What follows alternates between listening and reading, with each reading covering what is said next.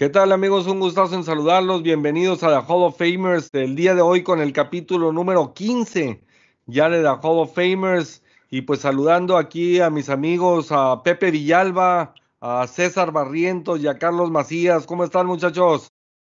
Hola, buenas noches. Pues todo muy bien, gracias a Dios. Aquí listos para compartir con ustedes de nuevo, regresando aquí con, con nuestro buen Pepe.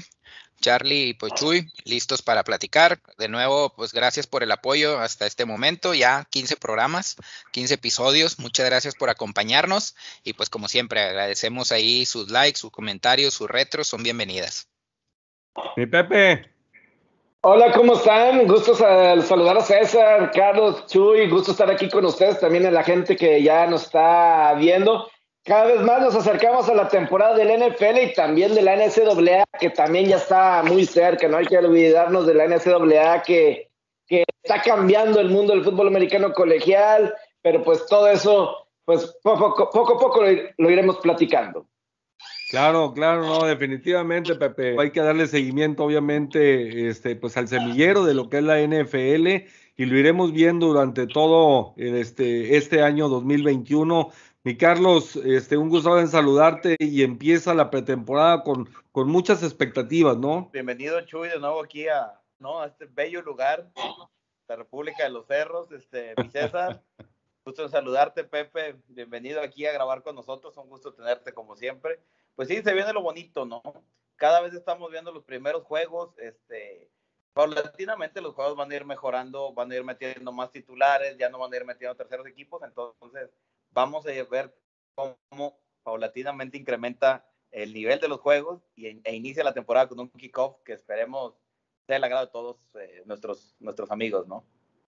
Excelente, mi Carlos. Pues bueno, el día de hoy tenemos un programa muy completo. Tenemos dos temas esenciales. Por un lado, pues bueno, platicar la evolución y cómo han visto cada uno de los Hall of Famers a los eh, cinco mariscales de campo de primera ronda colegial en esta temporada 2021 qué es lo que hemos visto favorable a ellos, qué es lo que les hemos visto como área de mejora. Y por el otro lado, un tema interesantísimo. Platicaremos con Pepe sobre toda la experiencia y lo que es estar dentro de la NFL como prensa, como medio de comunicación, qué es lo que se vive ahí adentro para que todos los amigos aficionados que estamos acostumbrados pues a verlo a través de la pantalla, podamos sentir y conocer un montón de experiencias y de, y de este, pues bueno, sucesos que, que, han pasado. A mí mismo me ha tocado la oportunidad de estar también este, en vestidores y conferencias de prensa de, de NFL. Y pues bueno, creo que les vamos a transmitir cosas muy interesantes. Y Pepe, este, ¿qué es lo que has visto de los mariscales de campo de estos de, de primera ronda? ¿Qué, ¿Qué es lo que ves? ¿A quién ves bien? ¿A quién no tanto? ¿Cuál tienes más expectativas, etcétera, Pepe? Mira, para mí voy a empezar si hago un ranking de lo que me gustó de la semana pasada. Eh, uno, me voy a ir con Zach Wilson. Me gustó bastante de los Jets. Me agradó que conectó con Corey Davis, la nueva contratación de los Titanes que llega a los Jets. Conectó en un par de ocasiones. Eso me agrada porque quiere decir que están trabajando, que están trabajando juntos y en el primer juego de pretemporada conectar con quien debe ser tu receptor uno es muy positivo. Dos, a mí me agrada lo de Mac Jones con Patriotas de Nueva Inglaterra. Eh, me agradó el que el sistema se abrió más con Mac Jones adentro del campo que con Cam Newton. Eso para mí es importante. Hubo, a lo mejor las estadísticas no te dictan mucho, pero creo que puso pases que fueron incompletos, que eran donde tenía que estar. Y cuando con Cam Newton juegas ofensivas cerradas, corriendo el balón, abres eh, más tu playbook con Mac Jones y eso es bueno para él. El tercero yo me voy con Justin Fields, que empezó a decir, no, que pues la NFL no es tan rápida, pero cuando entró en la primera mitad y enfrentaba a mejores jugadores de Miami, yo sentí que batalló más, o mínimo la ofensiva batalló más, al igual que Mac Jones puso pases donde nadie solamente su receptor podía atrapar, pero realmente es que no tiene las armas ahí en Chicago. La separación de receptores y defensivos de Miami no era, eh, no es lo de nivel de NFL realmente en cuestión de los receptores de Chicago. Ya cuando en la segunda mitad están los suplentes o jugadores no de, de tanto nivel Miami, sí, disfrutó un gran partido y todo eso, pero ahí me quedan muchas dudas sobre la ofensiva de Chicago.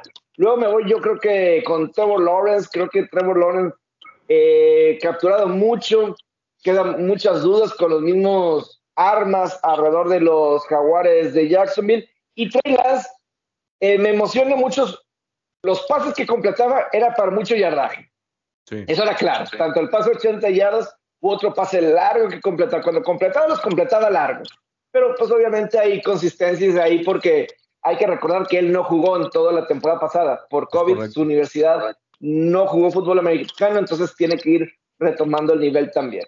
Sí, estamos hablando de que ha tenido pues 20 pases completos en los últimos dos años, ¿no? Claro, sí, sí, sí. No jugó, no jugó el año pasado, entonces eh, no tiene esa experiencia o está, eh, se tiene que acoplar. Jugó muy poco fútbol americano, nada más porque le ven las cualidades como Patrick Mahomes. Entonces es potencial lo que está comprando San Francisco, que puede que lo tenga, pero es lo que está comprando. Entonces, yo de lo que vi la semana pasada, estrictamente lo que vi esta semana, eh, yo me voy con ese top 5 de esa forma. Excelente, excelente, mi Pepe. Tú, mi César, ¿cómo los vistes? Mira, pues como te decía o les comentaba por ahí en los grupos, pues gracias eh, al Game Pass me pude aventar ahora sí que un resumen con más tranquilidad el domingo, sin necesidad de andar cazando todos los juegos. Y dentro de lo que decía Pepe, yo me voy a enfocar un poquito en el tema de, de, las líneas. O sea, las líneas, muchas veces, digo, lamentablemente el año pasado tuvimos la lesión de Joe Burrow que, fue, pues iba, eh, digamos, creciendo en su desarrollo y viene la lesión y pues se pierde el resto de temporada. Y muchas veces esto es parte de la adaptación del coreback de colegial a la NFL. ¿En qué sentido? Empiezan a batallar un poquito más con la lectura de jugadas y todo este show. Entonces, es muy importante y pues sí, Justin Field muy sobrado de alguna manera dice, oye, pues yo veí como que más lenta la NFL, yo pensaba que era más rápida, entonces, pues sí, pues la verdad es que sus piernas se le ayudaron bastante para salir en muchas jugadas, corrió muy bien, la verdad es que se aventó pues cinco corridas de 33 yardas en total, entonces tuvo su touchdown, e, esa parte yo creo que sin duda es el, eh, o a mi gusto fue el número uno y que no fue, no tuvo ningún sack, entonces eso también le ayuda bastante.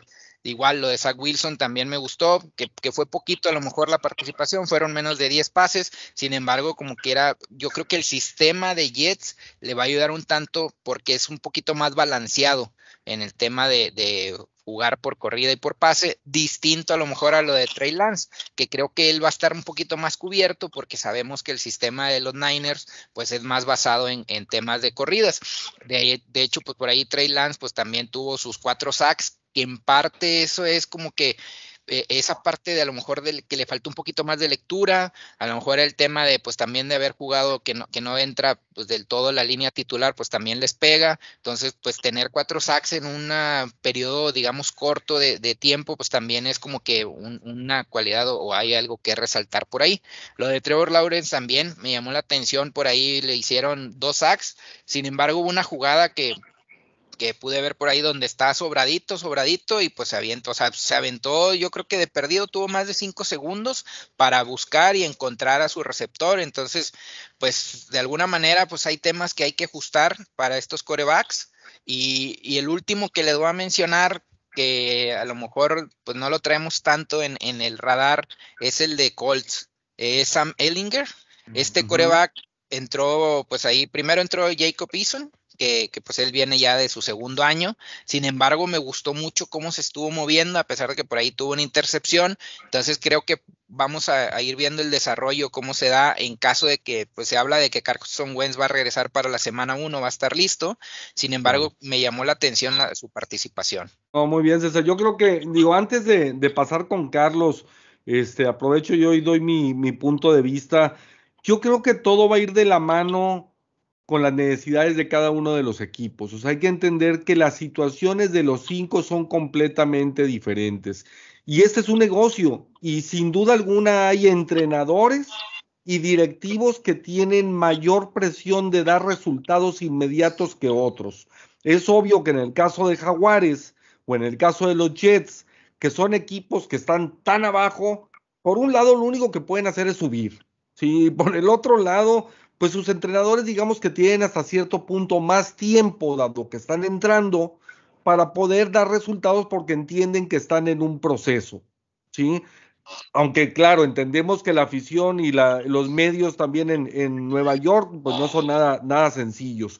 Sin embargo, su situación es diferente a la de unos 49 de San Francisco, cuyo entrenador y cuya dirección del equipo tienen presión por dar resultados inmediatos, dado el plantel que tienen, dado, dado la edad de los jugadores que empiezan algunos a avanzar en edad o que se van a encontrar con el tema del tope salarial. Entonces, y en el caso de, en el caso de, de Nueva Inglaterra, para Mac Jones, yo creo que ese es el caso que está en medio, ¿sí? Porque, porque obviamente, pues Belichick tiene ganado este, bastante allí, pero ahí lo que lo presiona es su legado y el hecho de que de los resultados que tuvo el año Tom Brady y que este año va Foxboro. Entonces yo creo que el entorno de los cinco equipos es completamente diferente en esos tres grupos que, que acabo de mencionar y eso va a marcar la pauta. Si a un Troy Lance que como decía Pepe tiene apenas digo, 20, 30 pases eh, este, completos, ya incluyendo estos partidos de pretemporada,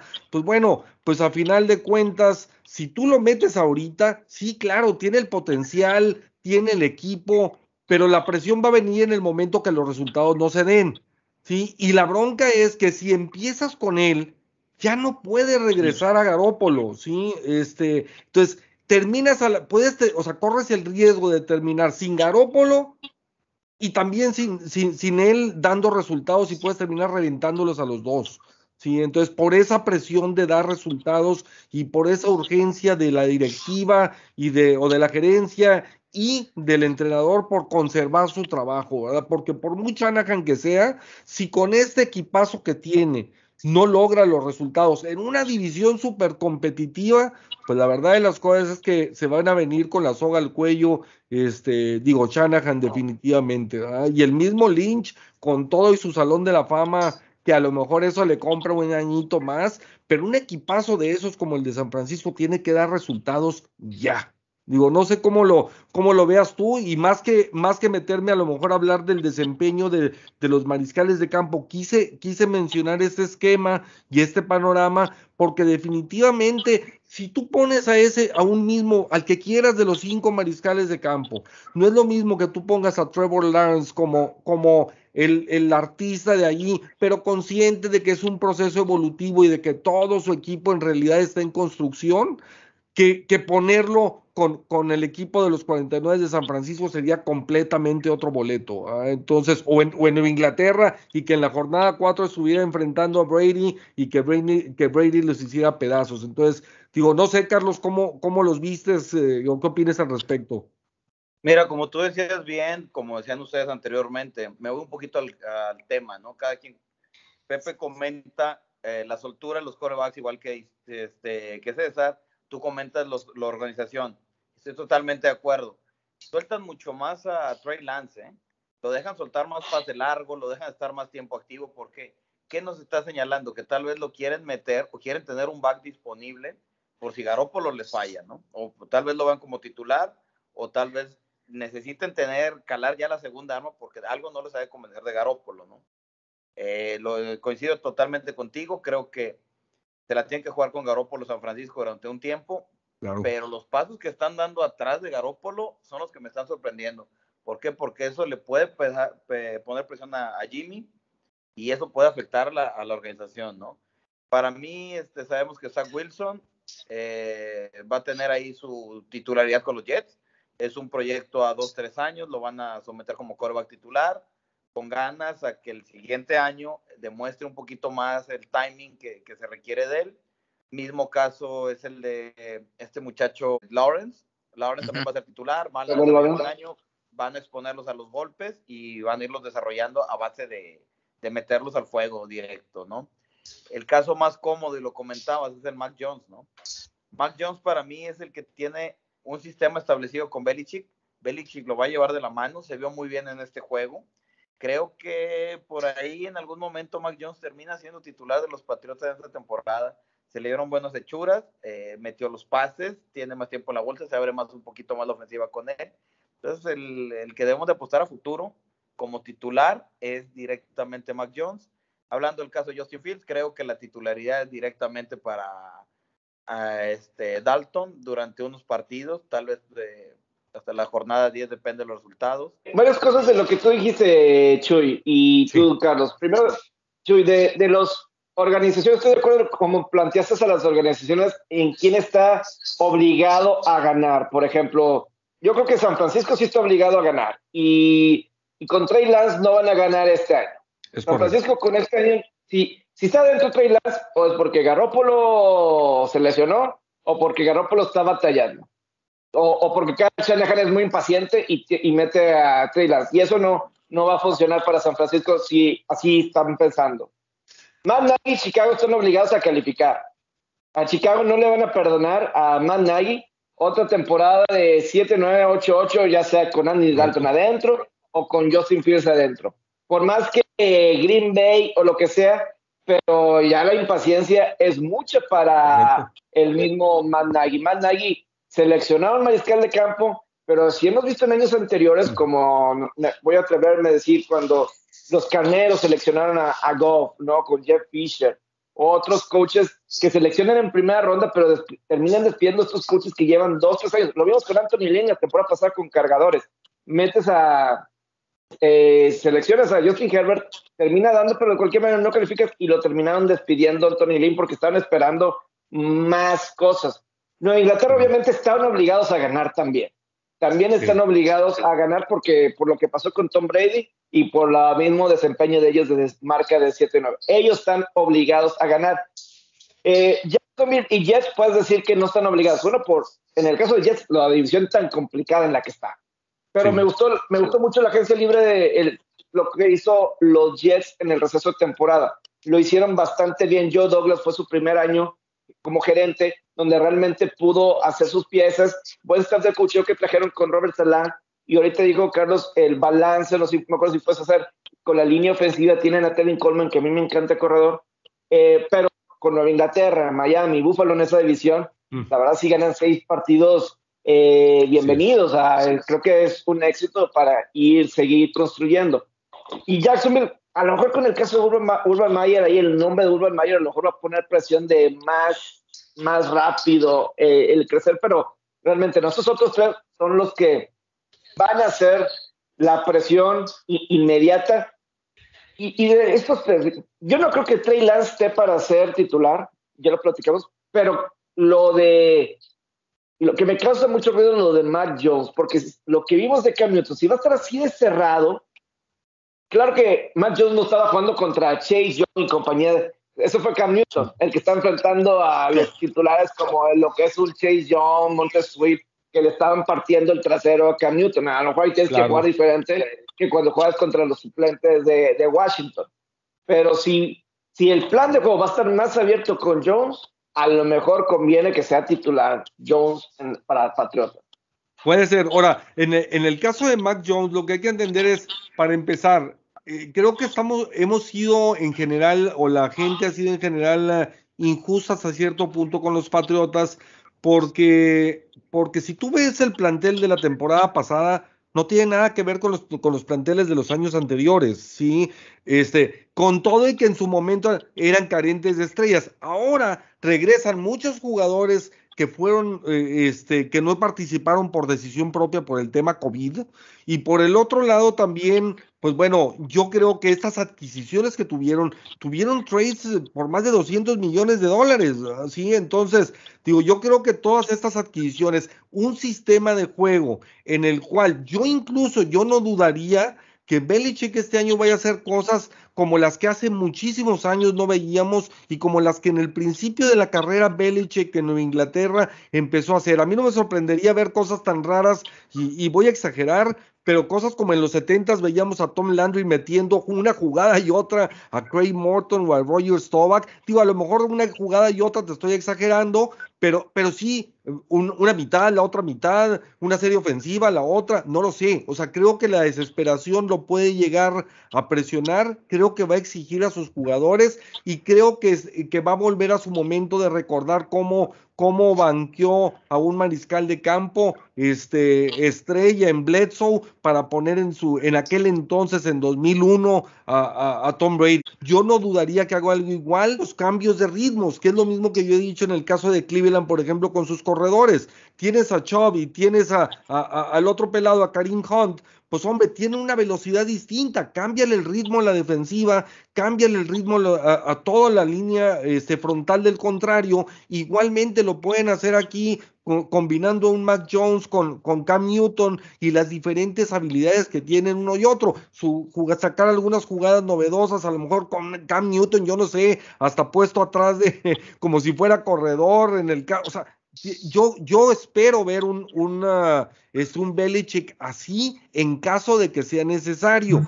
Y, y, sí creo que vuelve de entrada con las dos contrataciones de alas cerrados que tuvo esta temporada, esta fuera de temporada, pues vuelve a aquel intento de Aaron Hernández y Gronkowski, o sea, sí, vuelve a ese doble set de, de, alas cerrados y yo creo que va a ir a lo que le ha funcionado y a lo que le ha apostado en su vida ya y, le ha dado resultados, pero, pero bueno, señores, pues digo, el tema está calientito y está emocionante, la verdad de las cosas que, que digo, yo creo que todos tienen cosas favorables, definitivamente todos son con diferentes procesos y evoluciones tienen este futuro dentro de la NFL, pero tienen futuro si lo saben llevar bien. Pregunta a mis amigos, ¿no? ¿Quién tiene la silla más caliente de los coreback titulares eh, en esta primera semana que vimos, ¿no? ¿Quién la puede perder con eh. el novato, no? Ah, ¿quién? Creo que Cam Newton. Sí. Para empezar, tiene el apoyo de la gente Matt Jones. Cuando entró, la ovación para Matt Jones fue muy, muy... Ahora, también voy a decir, en el papel Andy Dalton en Chicago, porque tampoco la gente quiere que Andy Dalton sea el titular. Mi, pro, mi Andy Dalton de oro, mi queridísimo Andy Dalton de oro. Eh, sentiste, que llegó, sentiste que llegó la soga al cuello. Otra vez. el agua, el agua. Yo, yo solo, yo solo.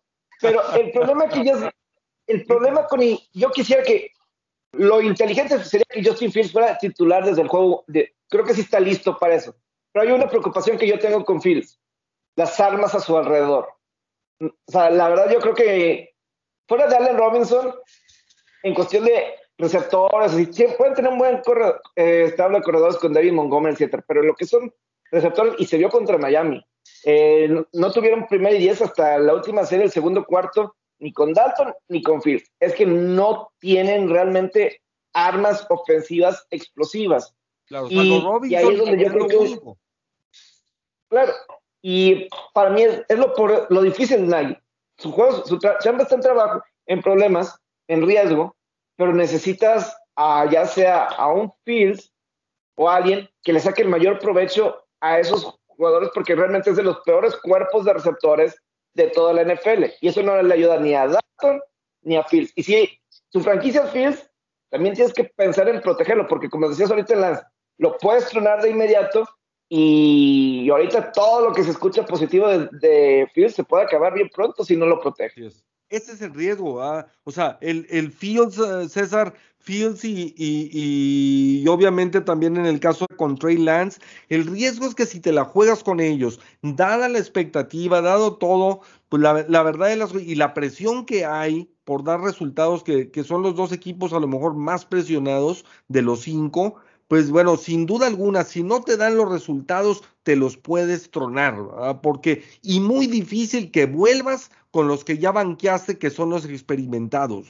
Entonces, este, yo creo que la paciencia es importante, pero todo dependerá de, de cómo la, la gerencia del equipo sabe controlar al entrenador más que todo y sabe hacerle ver que, oye, pues digo, entendemos tu situación, güey, la silla está caliente y lo entendemos y tú lo sabes, güey, pero pues maestro, pues esto es un tema de negocio y, y este, estos dos muchachos son nuestro futuro como, como organización. Tú dedícate a hacer tu trabajo como lo debes de hacer y no por salvar tu pellejo, entonces te, te, apresures a poner a uno u otro. Yo sé que es muy fácil decirlo, yo estoy simplemente en un podcast.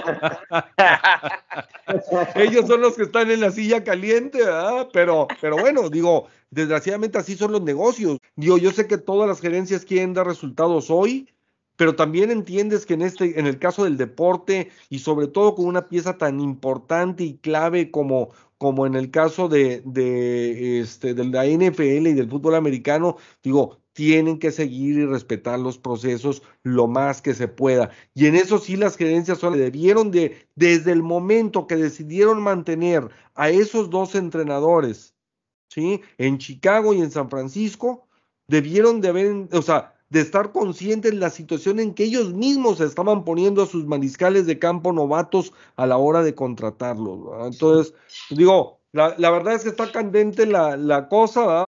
Sí, nada más para cerrar ahí un poquito el tema de Justin Fields y la importancia de saberlo llevar. Eh, Tevin Jenkins, que es el tackle ofensivo que agarraron por ahí en la segunda ronda del draft, eh, está lastimado de la espalda, entonces pues es ahí también un, pues ahora que ahora sí que otro foco de alarma para para pues para llevarlo más calmado, ¿no? Aparte de los corebacks, a mí me gustó ver Joe Borro y y pues por esa parte yo creo que es así como que lo, lo que podemos ir viendo, ¿no? Sí, no, a mí, a mí Burrow me encanta, eh, digo, será importantísimo ver cómo, cómo regresa de su lesión y que sobre todo la línea ofensiva tiene que proteger a, su mariscal de campo que, viene de una lesión seria, ¿verdad? Entonces, y en su primer año, lo cual es, lo cual es triste. Eh, de lo que decían de lo de Joe Burrow, algo que yo estaba pensando es que, y, voy a pensar fuera de lo común, aquí con lo de Joe Burrow, porque he leído los reportes que ha estado batallando en, en los entrenamientos, sobre todo en los primeros entrenamientos de este training camp, y veo el juego de, contra Tampa, veo a Brandon Allen y veo todas las armas que hay alrededor de Brandon Allen. Son muy, buenas. Chase, el caso de T. Higgins, el caso de Tyler Boyd, esa Joe Mixon de, de corredor. Yo no estaría en contra de que Brandon Allen iniciara la temporada si es que está batallando los entrenamientos Joe Burrow, porque puede ser una situación de confianza eh, eh, en, esa pierna, en esas rodillas, de poder tener esa confianza. A mí no me molestaría que a, lo mejor, por varias razones, una, a lo mejor te da mejores posibilidades de ganar ahora con Brandon Allen, por unas cuantas semanas. Y entonces le das esa oportunidad yo a Borough a que siga generando esa confianza en esa rodilla de que puede jugar, puedes utilizarlo en los entrenamientos, darle sus jugadas en los entrenamientos para que vaya agarrando confianza y cuando ya creas que su seguridad esté, ya lo metes en el partido. Que no importa si te pierdes un mes o inclusive hasta dos meses de temporada. Lo importante es tu franquicia y que esté bien Borough a largo plazo, no, no, no para esta temporada 2021, sino para el futuro. Y entonces, a mí no se me, no creo que lo, no sé si vaya a suceder así, pero yo lo pensaría de esa forma. Creo que Brandon Allen puede ser suficiente y tiene las armas alrededor para jugar bien. Lo peor que puede suceder es que entre Borough se vea mal y afecte más su confianza. Para mí es lo peor que le puede suceder a Cincinnati en este 2021. No vale la pena arriesgar a ningún mariscal de campo y, sobre todo de los muchachos que vienen siendo tu futuro como franquicia en aras de presionarte para tener un resultado inmediato. A final de cuentas es un tema similar al que, al que platicamos ahorita de los mariscales de campo novatos, con la diferencia de que Burrow tiene un año, un año más de, experiencia, bueno, medio año porque, porque pues fue lo que duró el pobre, ¿verdad? Pero, pero, pero sí, digo, definitivamente son la pieza clave de cualquier organización y es a los que tienen que cuidar más, incluyendo más que el mismo entrenador en muchos de los casos. no sé, digo, e, es que, es que la verdad de las cosas es que digo, un entrenador, sobre todo cuando vienes manejando a lo mejor un sistema, si últimamente te interesara conservar el sistema, pues a final de cuentas, pues pones hasta alguno de los asistentes o algo por el estilo como parte de, de ese proceso evolutivo, pero, pero lo importante es cuánto vale un mariscal de campo en una liga que es especialmente creada para mariscales de campo. Totalmente. Pues bueno amigos, este, toda vez que ya hablamos de, este arranque de la pretemporada, de estas primeras semanas, de lo que hemos visto de los mariscales de campo novatos y en general de algunos otros datos interesantes, entramos a un tema que digo, a la gente le encantan las historias, nos gusta escuchar y conocer lo que hay adentro del juego y no lo únicamente lo que vemos a través de, del aparato de televisión. Y, por eso pues queremos platicar por aquí, sobre todo aprovechando la, la, la gran experiencia de, Pepe, este, el que haya asistido pues por un lado a Salones de la Fama, por el otro lado este, a nueve supertazones, este, todos estos 18 años de experiencia que, que tienen los medios y, pues obviamente los viajes que, ha realizado y conocer el atrás de qué es lo que viven los medios de comunicación, ese vínculo que tienen con la NFL, cómo se vive desde aquel lado y que nos cuentes anécdotas, historias de jugadores, de equipos, etcétera, Pepe. Yo creo que va a ser muy interesante. Y, de entrada quisiera primero empezar preguntándole a los cuatro, ¿quién es el comentarista, locutor, narrador, analista, etcétera, un personaje NFL de los medios, tanto de, de Estados Unidos como de México, que a través de la historia y de la vida de cada uno de nosotros viendo NFL, pues nos ha impactado o hemos eh, eh, idolatrado o que hemos querido seguir algunos aspectos que vemos en ellos como, como importantes. Y empezamos contigo, Pepe.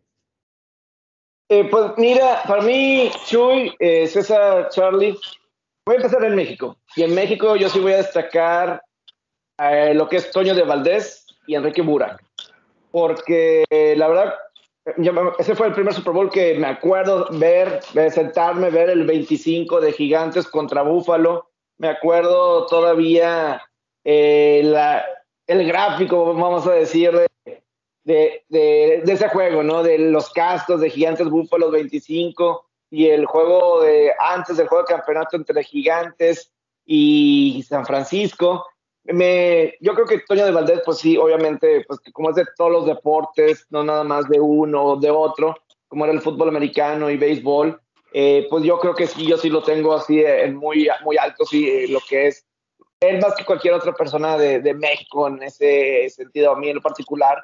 Eh, creo que estoy un poco, voy a decirlo así, joven para lo que es Fernando Von Rossum y, y, todos ellos que la verdad no, no, me tocaron. Ya tirando moquetes, Pepe, ya tirando moquetes conmigo.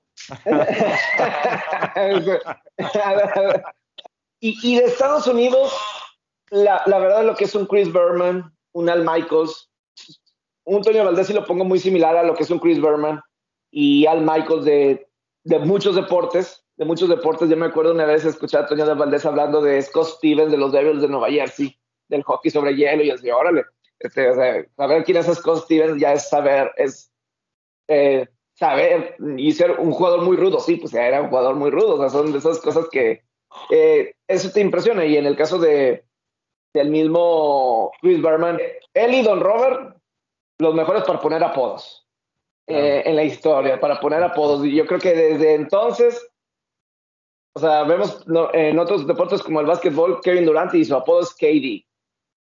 Qué aburrido. los iniciales de, los, dos nombres. Qué aburrido. No se les ocurre algo más. Eh, y, y, hasta Chris Berman ya le puso un apodo, él le puso un apodo que ya están utilizando muchos de Abraham, de Abraham para poner eso del golfista mexicano, nada más, perdón Charlie, nada más para que se den, nada más para que, nada más para que se den una, una idea. Pero Chris Berman impuso una moda este, con todas esas, uh, aparte de los apodos, pues obviamente las narraciones espectaculares que hacía de jugadas que ya habían sucedido y que hacía que las sintieras como si las estuvieras viendo apenas en vivo. Entonces, yo creo que, que, es gente que tiene esa magia para, para captar la atención de la gente. Este, ya, ya, mira, mejor le paso la pelota a César, ¿verdad? Porque, pues para que de perdido pase más tiempo de que, de que, déjame me repongo del moquete que Pepe me puso. Este, a ver, César, dinos tú qué onda. Ah, mira, pues de, de México y porque, pues ahora sí que nos tocó ver eh, su desarrollo desde que estaba aquí en el TEC de Monterrey eh, yo creo que me va a quedar con, eh, con Ricardo, Ricardo García. La verdad es que yo me acuerdo, pues cuando ibas a los juegos de borreos, pues ahí andaba ahí, estaba aquí en la RG, estaba un poquito ahí en participaciones con multimedios, me tocó ver como que empezaba ahí a estar eh, en la dualidad de, estar en multimedios y estar también en Fox, y pues de ahí pues ya se fue quedando en Fox, ¿no? Y ahora lo hemos visto también haciendo grandes coberturas en, en lo que son los Super Bowls. Entonces él me gusta mucho la manera en que te explica y te transmite el deporte. Eh, él creo que, pues digo, es de, las, de los talentos jóvenes, por decirlo así, y que me llama la atención. El otro que podría decir definitivamente, pues esa pareja de, de Toño Valdés y Enrique Burak, pues la verdad es que, hombre, pues juntan un titipuchal de, de historias. Si tienen chance también, pues por ahí, este, abajo de nosotros, en, las, en, las, en lo que son las reproducciones, está el, el, podcast de los tres amigos, también es muy bueno, la verdad. Entonces ellos pues también se avientan ahí con Pepe eh, toda la parte de, de, sus historias y todas las pláticas que las hacen tan, tan naturales, tan fluidas, pues son demasiados años, más de 30 años que han estado juntos. Y pues más que ver así de Estados Unidos o, o alguno, pues es como que de alguna manera esa eh, envidia a Joe Buck, que, está por ahí con Troy Eggman, y pues hace poco que, que, reconoció o admitió de que él estaba por ahí en las transmisiones aventándose un tequilita con Troy Eggman, entonces imagínate estar alrededor de la NFL y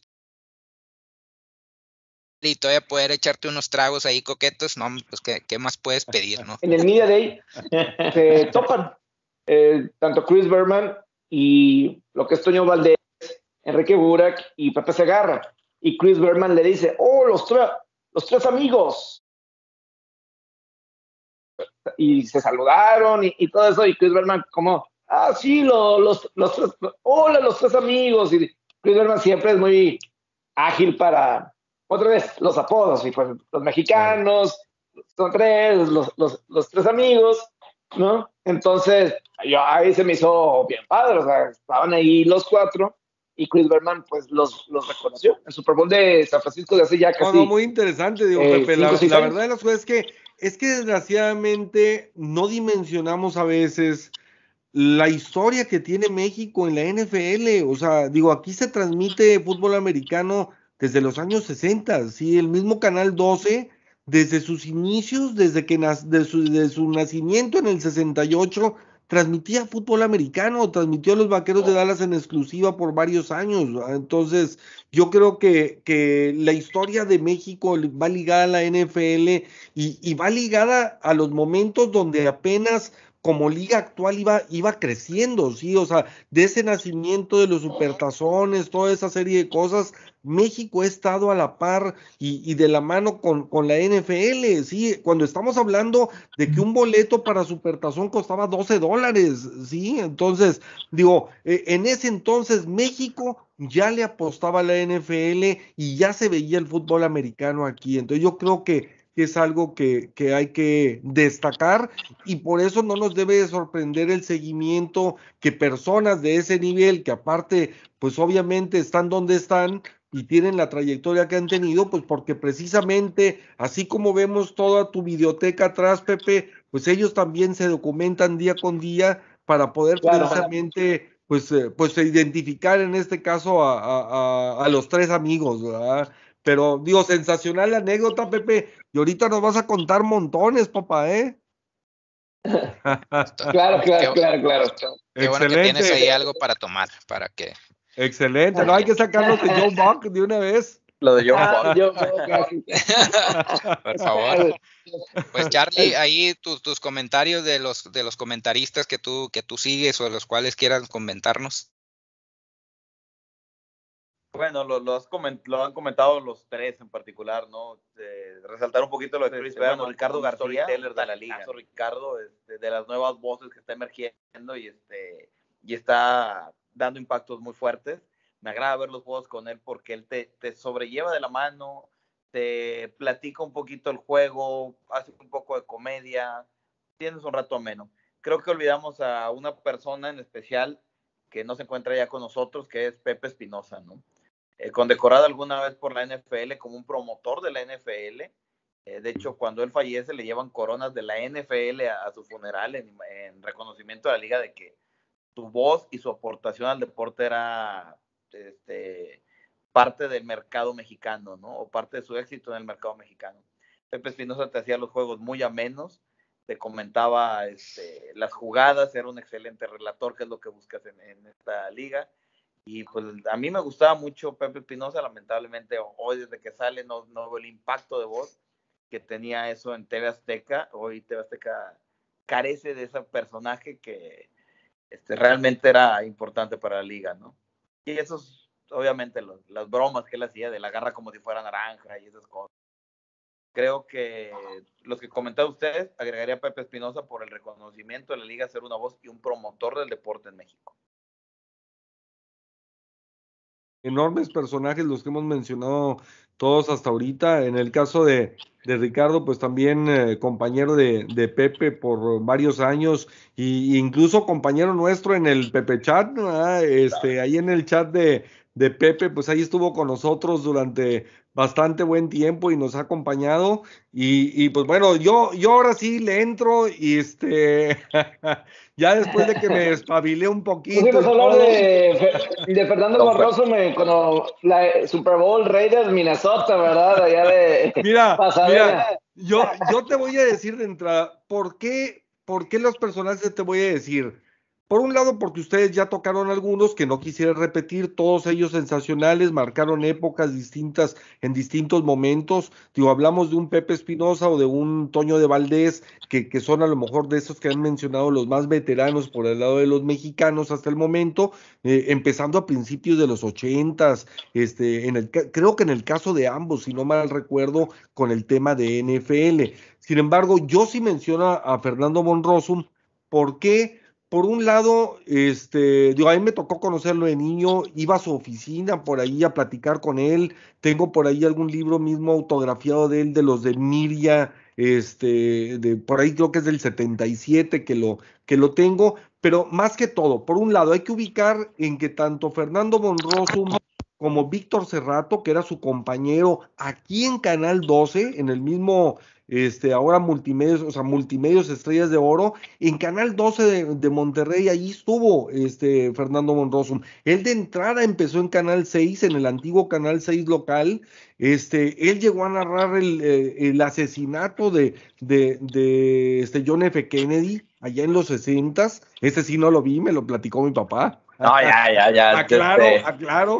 Este, pero bueno, digo, él, él fue por un lado, él comercializaba la NFL en México. Su papá, si no mal recuerdo, de Fernando Rosso, creo que fue árbitro. El peso de, la familia este, y aparte, en los mismos ochentas, cuando él ocupó la dirección de TV Nuevo León de Canal 28, pues él le dio resurgimiento a la, a la NFL después de que Televisa y, había dejado de empezar a transmitir un poco de los de la enorme cantidad de juegos que nos acostumbró desde los 70 a, a transmitir a la conferencia americana, ¿sí? Entonces, este surge el canal 28 como un impulsor ya no digamos también del básquetbol y otra serie de deportes que, que él impulsó que no se manejaban este, gran cosa en México,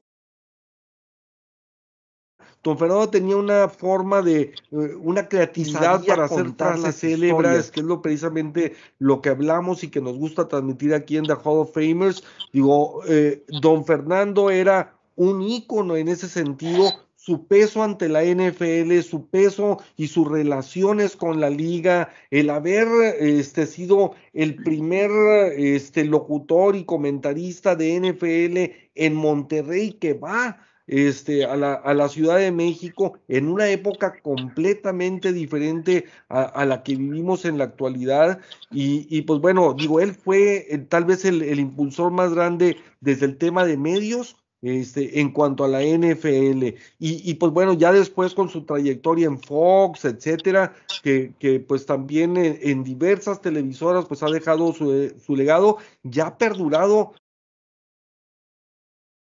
estamos hablando de una persona que con una trayectoria impresionante y, y, pues bueno, yo creo que por el lado mexicano él, por lo que simbolizó y representó como parteaguas de la NFL en México.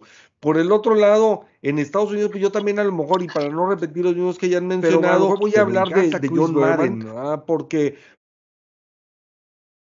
John Madden le dio ese sabor a la narración deportiva por un lado, pero combinándola con una expertise, porque a lo mejor hablamos antes de los Don Meredith y cosas por el estilo que, que habiendo jugado, habiendo estado en la NFL, pasaron al, a, a, narrar Joe Neyman y cosas por el estilo, pero que no tuvieron el carisma y el peso que él tuvo a la hora de, narrar y de comentar. Él, él, también fue un parteaguas en ese sentido y aparte, bueno, pues obviamente ganador de Super Bowl como entrenador en jefe y, y, también, pues obviamente todo el tema de Madden en los videojuegos, una, una visión y una participación de él en diferentes facetas que han cambiado el juego de manera importante. ¿verdad? Sus participaciones también en, en Sirius XM, este, en el radio satelital, este, también muy valiosas. Entonces yo creo que, que John Madden este, digo, tuvo, tuvo diferentes casas como, como narrador, pero, pero para muchos, pues yo creo que durante este, los ochentas y los noventas, todavía los dos miles, pues él marca pues como que también una, una época este, muy, muy atractiva. Nada más para cerrar ahí el tema. De la narración que nosotros como mexicanos tenemos a uno, o si no es que el único periodista mexicano que tiene un anillo de Super Bowl. Y es el señor Jorge Berry, que pues ya los últimos eh, años de su carrera pues estuvo por ahí cubriendo las Torres Gemelas, cuando estuvo en vivo pues estaba como que él en, en el noticiero y después se fue a cubrir allá a Nueva York, estuvo en el tema de los funerales de la princesa Diana, guerras y demás. Bueno, este señor era parte de Televisa también en los inicios. De hecho, él cuenta que, que sus Super Bowls, o bueno, los tres Super Bowls de los Raiders les tocó cubrirlos, dos trabajando para Televisa y el último trabajando para Raiders, que era el que narraba en español. Entonces fue por este último Super Bowl que él cubrió donde le, llegó, le, entregaron el, anillo de Super Bowl. Entonces creo que es muy importante ahí pues esta parte porque pues rara, raramente, rara vez vas a ver algún mexicano o sobre todo un periodista en el sentido de, de, que pueda alcanzar un anillo Super Bowl y pues él tuvo esa suerte, ¿no? Que muchos quisiéramos o muchos periodistas quisieran tener esa, esa fortuna. Digo, pues mexicanos hay alrededor de 15 a lo mejor a lo largo de la historia de la NFL, sin embargo, pues él es el único periodista que... ¿Alguna entrevista lo vi o algo que dijo, este pues dentro de todo así como que ya las últimas temporadas que, que pues le tocaron cubrir, entiendo que en, algún encuentro que tuvo con Al Davis, fue como que Al Davis le dijo, ah, sí, pues tú eres el que dijo algo así, ¿no? De, de, Game Trash, o sea, algo así como que del juego basura. Entonces como que el señor este, eh, Jorge Berry, pues ya estaba molesto por los resultados o porque a lo mejor no estaba jugando bien y pues se le salió a decir, ¿verdad? Digo, ya después de ahí ya no fue requerido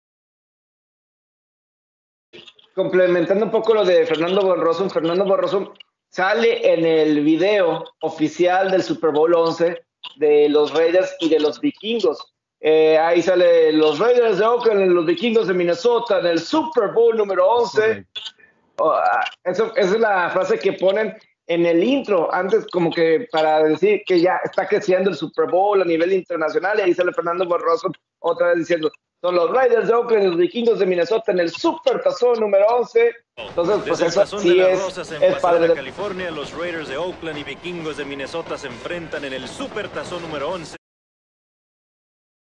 De la misma forma, Pepe Espinosa eh, sale en dos videos, en el, en el Super Bowl 21 de Gigantes Denver, también lo ponen ahí el, el resumen oficial de la liga en NFL Films eh, algo dice, Lawrence Taylor lo persigue y lo tiene fuera. Una cosa así. Lawrence Taylor lo persigue eh, y lo tiene fuera. Y creo que también en el 24 ah, está platicando algo de John Montana y John Elway en ese Super Bowl de San Francisco, Denver. Creo que lo de este, de Toño Valdés en el 28 en el de Dallas Buffalo, en el segundo, dice, en el duelo final de la NFL. Así, para que vean hasta dónde ha llegado. En los resúmenes, repito, oficiales de la liga que hacen cada año de 30 minutos, ellos salen ahí eh, destacados.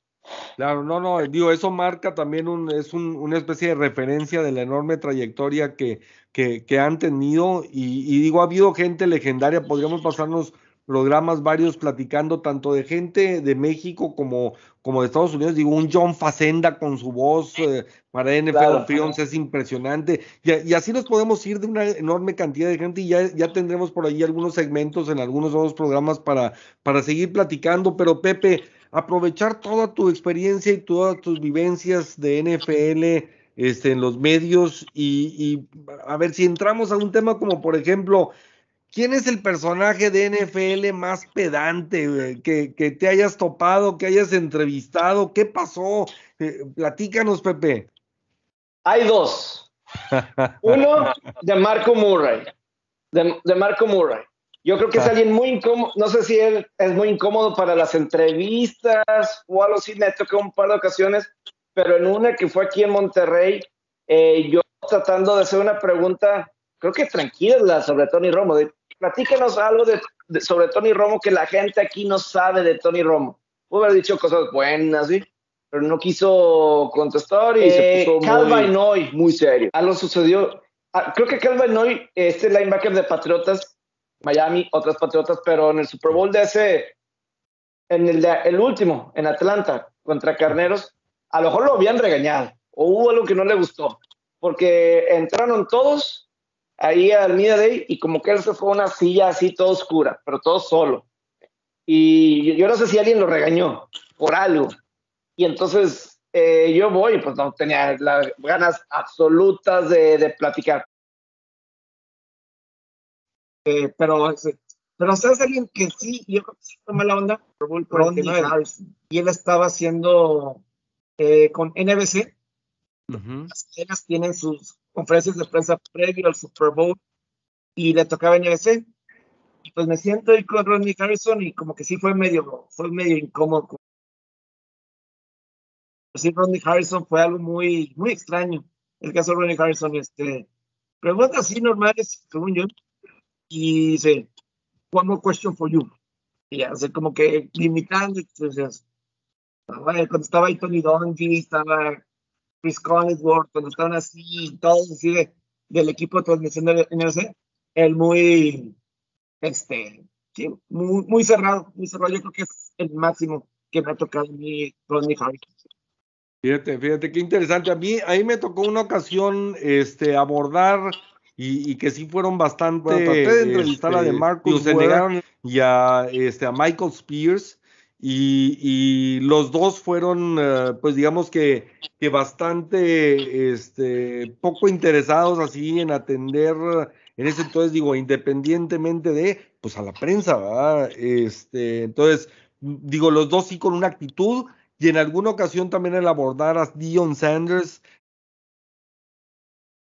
Sí, este, pero son pocos. La verdad, yo sí, me atrevo a decir sí, que pues nos acordamos también por ahí de Marshall Lynch la bestia, que pues también ahí, este, pues él ahora sí que aparecía, ¿no? De que I'm just here, so I won't get fined. Nada más, ¿verdad? No, no quiero, yo nada más estoy aquí por cumplir para que no me pongan otro multón.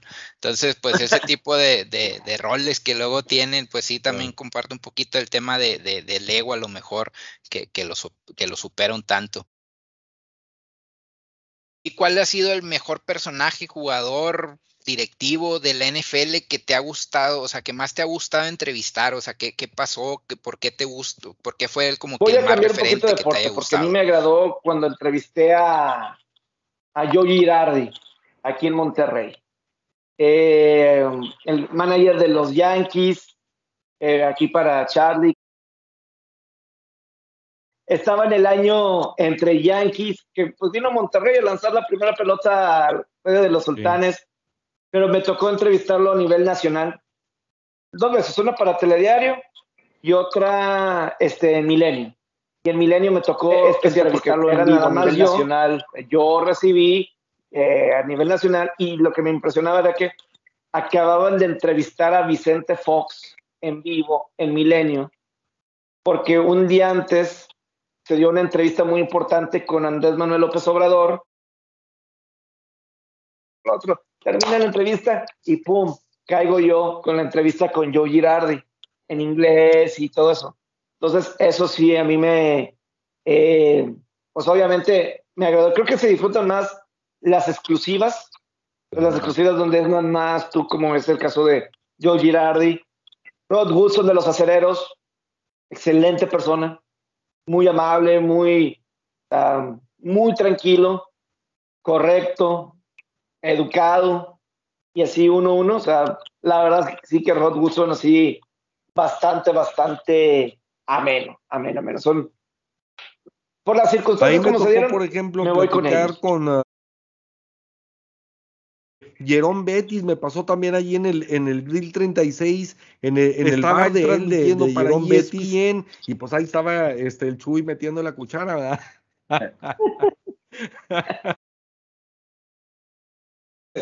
sí, la verdad de las cosas que, que Jerón bastante accesible, se puso a platicar, este, estuvimos intercambiando puntos de vista, incluso regresó al aire, todavía me preguntó algo al aire y se puso a hablar de México y cómo la pasión del fútbol americano y que, pues bueno, había una gran cantidad de gente seguidora de los aceleros que iba ahí, este, al, al este, a ver a los, échale, tú también querías preguntarle por ahí algo a Pepe, ¿no? Fíjate, eh, pues entiendo que todos tenemos un sueño, ¿no? Nosotros de, niños vimos la NFL, eh, Pepe también. Sé que Pepe desde muy joven, fan de los Bengales de Cincinnati, estudió su carrera para llegar a ser cronista, comentarista del NFL. Hay un momento, después de toda esa lucha que te has pasado de, de niño a adulto, que digas, este es mi momento NFL o me siento parte de esta liga, no sé, un momento así de, de que de repente saliera alguien de la NFL, te vieran eh, tras bambalinas o te viera en un restaurante y dijera, este es el chico mexicano de Monterrey, te saludara y te No sé si de la liga, pero sí me ha tocado, por ejemplo, periodistas de Boston, porque pues de, me ha tocado, de los nueve supertazones que he, ido, eh, me ha tocado de que siete de Patriotas. Este, ah, ya, ya. Eh, eh, Tómala, fue un, revés ahí duro para Carlos, este, que casi no conocen el Super Bowl. sí, me ha tocado como de nueve, que me ha tocado como seis o siete han estado patriotas. Entonces, eh, hay un chavo, Ted Bowling, de, del Boston Globe, me parece, que la primera vez que me lo topé fue en el Super Bowl 49. Y pues desde entonces en años normales de Supertazón, ahí me lo, ahí lo topo y eh, sí, es cierto, ah, todo, este, veterano y todo eso, es alguien que me, me identifica, porque pues al final de cuentas son los que cubren la, vamos a decir, la talacha de, de las conferencias día a día en los supertazones, no tanto así los, los grandes como los que ahorita mencionamos, así los de nivel nacional, pero creo que son algunos de los que yo sí, sí me diría que, ah, este, yo creo que sería el, principal. Ojalá un día te toque con los grandes, pero... He tenido así algunos, porque sí me ha tocado hacer preguntas y que se me acercan, oye, es bueno, preguntas chido o cosas así, pero pues son otros de los que son los de, de la talacha de preguntas. Me ha tocado gente de Nuevo Orleans, me ha tocado gente de Pitt, oh, esto, muy bien y que no sé qué, etc.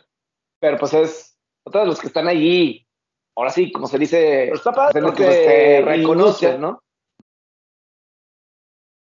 Ah, buen trabajo. Y sobre todo en tus inicios, este es el primer supertazón. A todos nos ha pasado y desgraciadamente, pues hay que entender contrario a un equipo a lo mejor de NBC o CBS o Fox, que a lo mejor van 100 personas, 500 personas a cubrir el juego, desde los eh, técnicos, los, eh, no sé, los que colocan la señal al satélite, eh, etcétera, contra a lo mejor acá que pues muchas de las ocasiones vas pues tú solo y pues agárrate y defiéndete y tú solo eres el camarógrafo y el locutor y el, el entrevistador y todo. Entonces, platícanos alguna anécdota que te haya pasado en el sentido de alguna novatada. Yo creo que novatadas, pues mira, el primer Super Bowl que me tocó ir fue el 41, que fue el de Indianapolis, Chicago. Y en esa vez nada más tenía derecho a una acreditación por, por, en toda la semana, un día. Nada más tenía derecho a una acreditación por día. Y, y entonces yo lo que hacía es que en aquel entonces, en cuestión de la seguridad para las conferencias de prensa, eh, o mínimo ahí en Miami, primero estaba el filtro de seguridad y luego para pedir ese pase por un día. Y entonces yo siempre lo que hacía era, cuando llegaba al filtro de seguridad, me preguntaban por mi pase de, por mi pase de acreditación. Y digo, voy por, voy por el pase de seguridad. Pero pues no iba por eso porque nada más tenía derecho a un día. Entonces, yo, yo lo que hacía era que entraba temprano a las conferencias antes de que llegaran guardias de seguridad, porque ya no, porque, porque ya no te van a checar estando adentro, no en la entrada. Entonces, entonces, me acuerdo que había una, una, conferencia sobre la seguridad, de que policías y todo, cómo van a tener seguridad, seguro el evento, etcétera. Terminando, iban a hablar de que los osos de Chicago, si no me equivoco. Entonces, pero era en un cuarto alterno.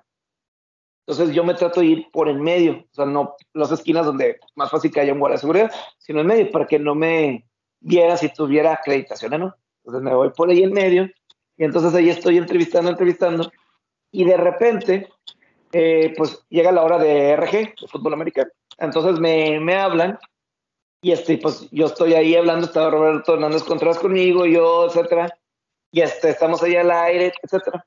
Y total, vamos a un corte y Aldo Farías estaba en la cabina y me escribe y me habla, eh, voltea, estás en vivo en televisión, porque estaba el canal de la NFL, y yo ahí atrás, ilegal, la verdad, ilegal, porque pues así estaba la seguridad, entonces, y pues de alguna forma, para poder entrar y, y, ser, parte, siempre decir, este, va a su acreditación, ahorita voy por una.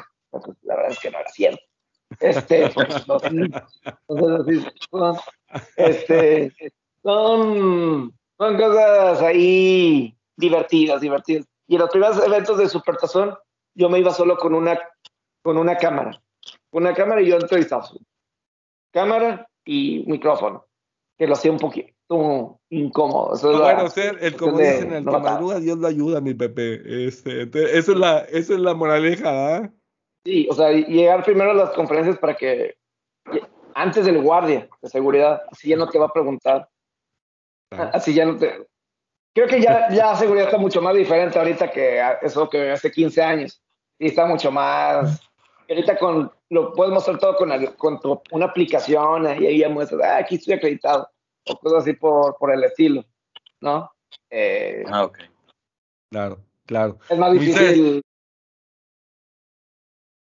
pero bueno, uno, lo que tiene que ser uno, ¿verdad? Así es, lo importante es cubrir Aprovechando ahorita como que el momento cómico, ¿no? La verdad es que, pues muchas veces, pues empiezas a ver por ahí, pues a lo mejor que unos jugadores son más alegres que otros y demás, pero se da mucho, o bueno, lo que he visto en los últimos Super Bowls, es este Media Day, ¿no? Que, que, tienen, donde pues ahora sí que está abierto para todos los medios, ponen a los jugadores a hablar, por ahí ya nos comentaba un poquito Pepe.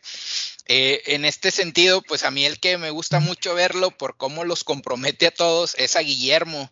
No sé si lo han visto, que sale con, es un, sale en un late night show Jimmy Kimmel. Entonces, e, este, pues no, pues la verdad es que pues, me acuerdo mucho de un Super Bowl, eh, creo que fue Patriotas contra Rams y pues no, le, lleva pues, una canasta de comida a este Su, le, le, lleva una playera con su cara a este, a Goff, por ahí a, incluso a Bill Belichick le, le, da, o sea, dentro de la parte de la entrevista le da un pocho y enfrente del pocho tenía la foto de Bill Belichick y atrás la foto de este señor de Guillermo. Y así, ¿no? Pues a todos los comprometió y pues incluso a Tom Brady por ahí le dio una almohada que traía así corazoncitos en la cabeza y demás. Qué curioso que se lo permiten eso a él y no a Facundo. Pero bueno.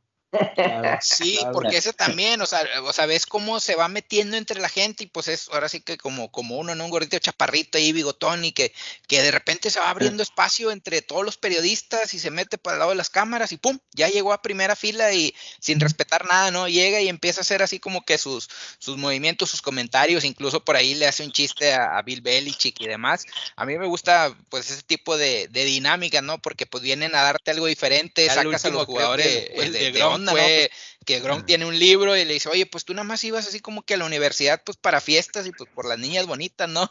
Ah, pues el otro se, está viendo cómo es y todo, se soltó de risa. En ese sentido, Pepe, ¿tú qué nos podrías decir? O sea, así como que, ¿cuál ha sido el momento más chusco que te haya tocado, pues por ahí pasar en alguno de los estadios, en algún evento macro así de, de NFL? Pues mire, yo creo que lo más chusco ese habrá sido hace unos tres años en el Super Bowl, que fue en Atlanta de Carneros y Patriotas. en aquel entonces eh, mm, tenía de patrocinadores en ese Super Bowl eh, Buffalo Wild Wings y la salsa de la botanera, la salsa botanera. Y entonces querían que con los jugadores quisiéramos cosas. Y pues está bien complicado eso porque una, pues son marcas, ¿verdad? Y pues Buffalo Wild Wings, pues es una marca que reconocen allá.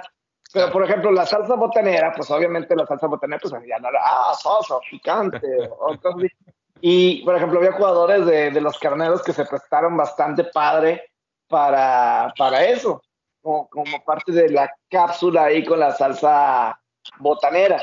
Y, y, eso lo hizo, lo hizo padre y se prestaron bien los, algunos jugadores de los carneros. De Buffalo Wild Wings está más complicado porque es una marca que está reconocida. Global, y, claro. pues, los, y los jugadores, pues, pues, pues dinero, o, o, pues la misma NFL, ¿verdad? Porque pues, este, no sé si patrocina Buffalo Wild Wings el Super Bowl, creo que no, etcétera. Pero específicamente la salsa de la botanera, pues sí, eh, nos llevamos salsas, o sea, desde aquí de Monterrey nos llevamos salsas este, para poner este, eh, ahí las salsas botaneras y, ya se imaginan en uno de estos hoteles, cuartos de hoteles, donde pues ahí tenían, eh, eh, pues ahí llevaban las salsas y pues ahí, eh, yo creo que es así de lo más, con jugadores, yo creo que sí es de lo más, más cómico, porque pues, y sobre todo pasaban que los mexicanos, lo de la salsa súper picante y, todo eso, ¿no? Entonces, este, pues eso sí, este, para mí era de lo más divertido. Entrevistado a Bill Belichick, ¿no? Me ha tocado, sí, sí, sí. ¿Qué pregunta le hiciste a Bill, Bill Belichick? ¿Y pues cuánto mira, tiempo se tardó en contestar? Es que, como dices, me ha tocado varias, porque otras, o seis, siete supertazones de, de Patriotas. Eh, una como que sí estaba tratando de, de complicar, ah, y además me tocó en la Ciudad de México. Eh, el, el, juego aparte de la, en la Ciudad de México también. Eh, contra los Raiders eh, después de que vino aquí, dijo la cuestión del, de, de los terremotos, porque Ajá. ese año 2017 había sucedido el terremoto en México. Y algo había comentado, no me acuerdo sobre si qué bueno que no hubo terremotos o una situación así por, por el estilo, algo así medio controversial ya después de, y sí le llegué a preguntar qué opina sobre todo esto, y pues sí, fue una, una respuesta más seria. Ya, ya había dicho que no sé Ahí, qué. Tal, decía, tal, uno nos vamos con los Raiders y otro nos vamos con los Patriotas. Pero pues todo el mundo se quería ir y, y yo dije, ah, pues yo me voy con Patriotas. Nadie se quería ir con los Raiders, la verdad. o sea, perdón, César, pero. Va a seguir tirando, que... va a seguir tirando trancazos, güey. hay, ah, pues hay, claro, nadie, hay nadie quería, o sea, iba, Tom Brady había lanzado no sé qué, tres, cuatro touchdowns, pues nadie se iba a querer ir para allá. Pero ahí con, Y ya después en el Super Bowl, porque después de eso da esa, ese entrevista que todo el mundo lo escuchó y pues sí fue un momento incómodo. Todos estos íconos, los jugadores elite, los Peyton Manning, los, los Tom Brady, los uh, Brett Favre o los, o los Aaron Rodgers, se, se les cuidan las entrevistas, o sea, la, hablando de la prensa en general y de los medios en general, ese, ese tema de, de la amistad con el jugador, etcétera. ¿Tú sientes que existe eso? Hablando en general, digo, obviamente sabemos que cada caso particular es distinto. Sí, es un tema complejo porque creo que lo estamos viendo ahorita con, por ejemplo, lo de Naomi Osaka, esta tenista, que si sí o si no, amistad, no amistad, el, el, las conferencias de prensa. Eh, en el caso específico de esos nombres grandes, como es Peyton Manning, como es Tom Brady, eh, Aaron Rodgers no me ha tocado, eh, pero Patrick Mahomes están acostumbrados a esas conferencias. Están acostumbrados no. a dar a contestar preguntas una y otra y otra vez. Son realmente veteranos. Son veteranos de, de la causa.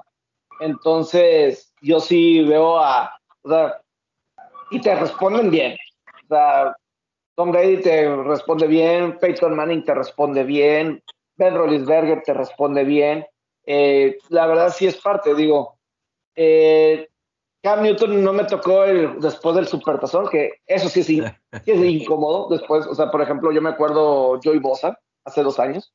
Claro. Uh, pierde el Super Bowl, lo que es Joey Bosa, lo que era, sobre todo Joey Bosa, sobre todo Joey Bosa. Eh, pues al final está, acaban de perder el Super Bowl. O sea, ¿cómo, te van a, cómo van a responder, verdad? Este, no, no me imagino cómo el, el, el, el, estado de humor, ¿verdad? Imagina, uno pierde el Super Bowl, claro. ¿cómo te van a responder? O sea, no quieren estar ahí cuando después de perder el Super Bowl. Eso es lo, lo complicado, ¿no? Este, en esa faceta específicamente, ¿no? Entonces, eh, antes del Super Bowl creo que es sencillo. Eh, pues, ahí es, llega a tiempo las conferencias, ponte primero, levanta la mano.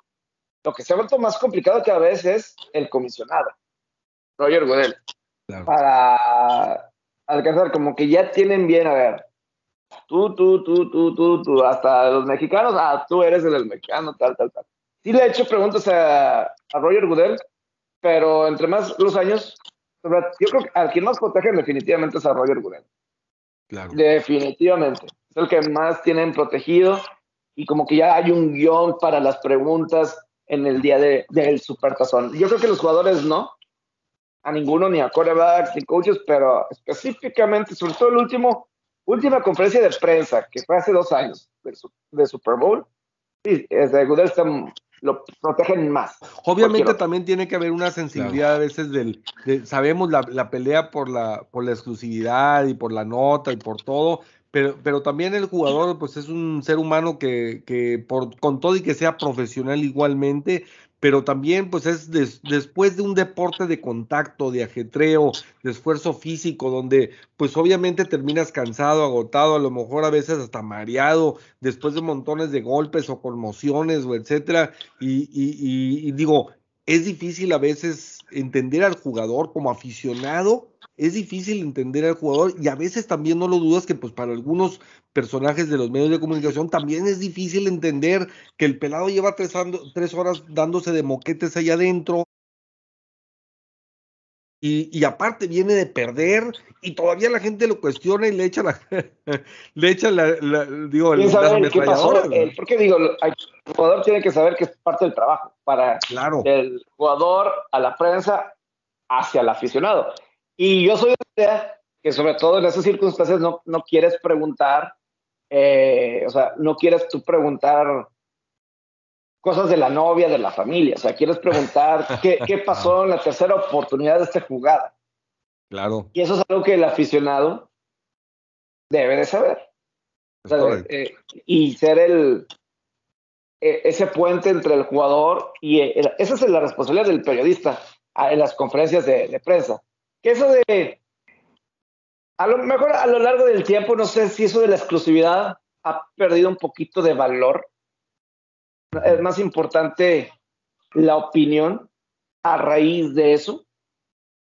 Claro que esa opinión te da la oportunidad de tener exclusividad porque te llega información de otras partes, ser líder de opinión, pero pues al menos que seas los Adam Schefters, los Ian Rapopos, que, o sea, realmente son los que eh, ahí están en el primer principio, esta, la información puede que Oye, esté Pepe, algo y complementando un poquito de lo que ya decía este el, el, buen Chuy en tema de los, ahora sí que los jugadores élite, pues digo, hablabas por ahí de las exclusivas y demás. Hemos visto pues las transmisiones que, que luego tiene ESPN el, el, Monday Night y vemos a John Softley, mi amigo, eh, saludos por ahí para mi amigo John Softley, eh, que, que, que, está en primera mano, ¿no? Y va y de volada aborda a los jugadores, le ha sacado muy buenas frases. Yo me acuerdo mucho de cuando entrevista a Gronk y que le, pues ahí se da la, la famosa frase de yo soy fiesta, así, ¿no? Como que sal, saludando en español.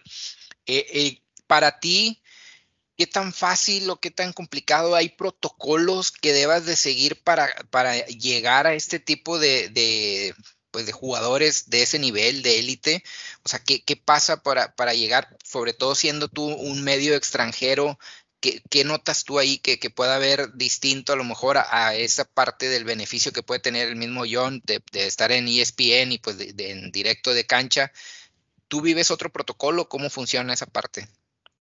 Es que, por, por ejemplo, lo de John Sutcliffe, y voy a agregar a Ricardo García, que ahorita lo mencionaba, que pues él está en nivel de cancha eh, y o hasta a nivel de cancha y entrevistan después del partido a jugadores que pues eh, como son eh, las transmisiones de la liga pues están en posición ahí de, de tomarlos. en cuestión de, por ejemplo, pues a Gronk a mí sí me ha tocado hacerles preguntas en conferencia de prensa y creo que he hecho buenas preguntas este, porque ha habido varias veces en el 49 me acuerdo filmarlo cuando iba llegando y porque el Super Bowl previo que había jugado en el 46 contra los Gigantes no pudo jugar mucho porque tenía una lesión en el pie y en el 49 no tenía ninguna duda de eso.